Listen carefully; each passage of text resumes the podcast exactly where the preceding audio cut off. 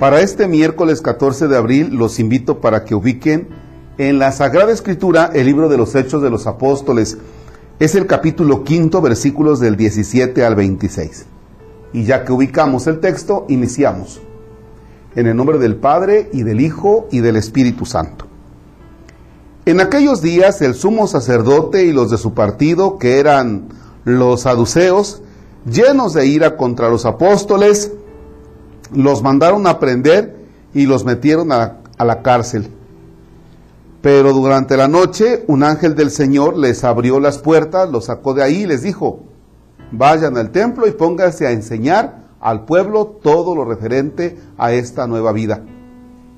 Para obedecer la orden se fueron de madrugada al templo y ahí se pusieron a enseñar. Cuando llegó el sumo sacerdote con los de su partido, convocaron al Sanedrín, es decir, a todo el senado de los hijos de Israel, y mandaron traer de la cárcel a los presos. Al llegar los guardias a la cárcel, no los hallaron y regresaron a informar. Encontramos la cárcel bien cerrada y a los centinelas en sus puestos, pero al abrir no encontramos a nadie adentro. Al oír estas palabras, el jefe de la guardia del templo y los sumos sacerdotes se quedaron sin saber qué pensar, pero en ese momento llegó uno y les dijo, los hombres que habían metido en la cárcel están en el templo enseñando al pueblo. Entonces el jefe de la guardia con sus hombres trajo a los apóstoles, pero sin violencia, porque temían ser apedreados por el pueblo. Palabra de Dios.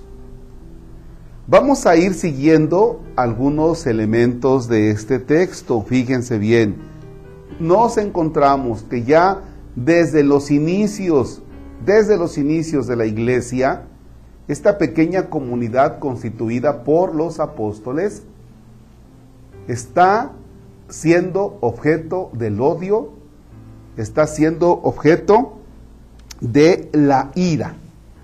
¿Por qué? Porque nos encontramos con que el sumo sacerdote dice, a ver, vamos a mandarlos a, a encarcelar. ¿Ya? O sea, viene la persecución. Una de las cosas que hemos comentado es que la identidad de la iglesia es la persecución. Pero, ¿por qué la persecución? Ah, porque el mensaje del Señor va a incomodar. En este caso, el nuevo estilo de vida. ¿Cuál es la actitud del apóstol? Que aunque el mensaje incomode, debe mantenerse en fidelidad. El mensaje no es el del apóstol, el mensaje es de Dios y por tanto el apóstol tiene que hacer caso al mensaje. No puede suavizar porque no es su mensaje, es el mensaje de Dios.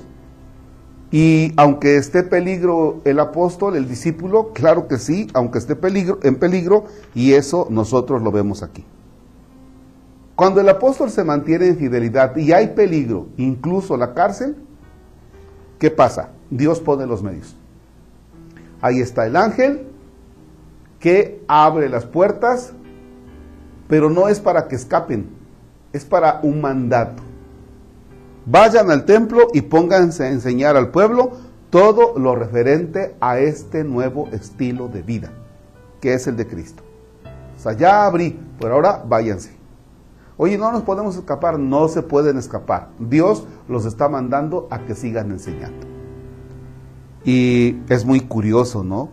Cuando mandan a traer a los apóstoles y pues no están, parece que se está creando ya un conflicto, dice, pero si los encerraron y allá están en el templo enseñando, ¿no? O sea, ¿para qué le hacen tanto al cuento? Van por ellos y se los traen despacito, con mucho cuidado, sin violencia, dice, porque aguas, aguas. Las personas que ya han identificado a los apóstoles como aquellos que traen un mensaje nuevo, las personas, dice, puede que hagan algo y entonces por miedo, dice, los traen sin violencia. ¿Qué es lo que no debemos perder de vista nosotros? No debemos perder de vista que siempre que tú seas coherente con tu estilo de vida cristiano, no vas a encajar en el mundo de hoy que está plagado de una serie de cosas que se contraponen al Evangelio. No podemos quedar solamente con la mirada hacia los apóstoles de aquel tiempo, hacia los discípulos de aquel tiempo y decir, pobrecitos, ¿verdad? Pues sufrieron este, persecución por mantenerse en fidelidad al mensaje del Señor. No, los apóstoles y los discípulos de hoy somos tú y yo, y eso hasta la fecha debemos mantenernos en fidelidad. Conclusión, ¿qué es lo que sacamos aquí para nosotros? Bueno, Dios nos instruye, nos ilumina y nos llama a ser sus testigos en el mundo de hoy, a pesar de las consecuencias que esto tenga. Padre nuestro que estás en el cielo, santificado sea tu nombre. Venga a nosotros tu reino.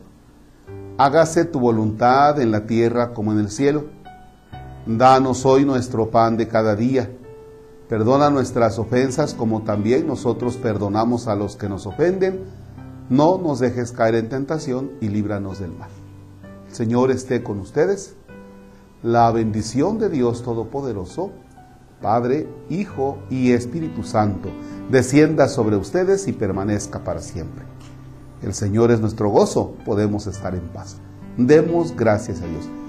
Excelente jornada.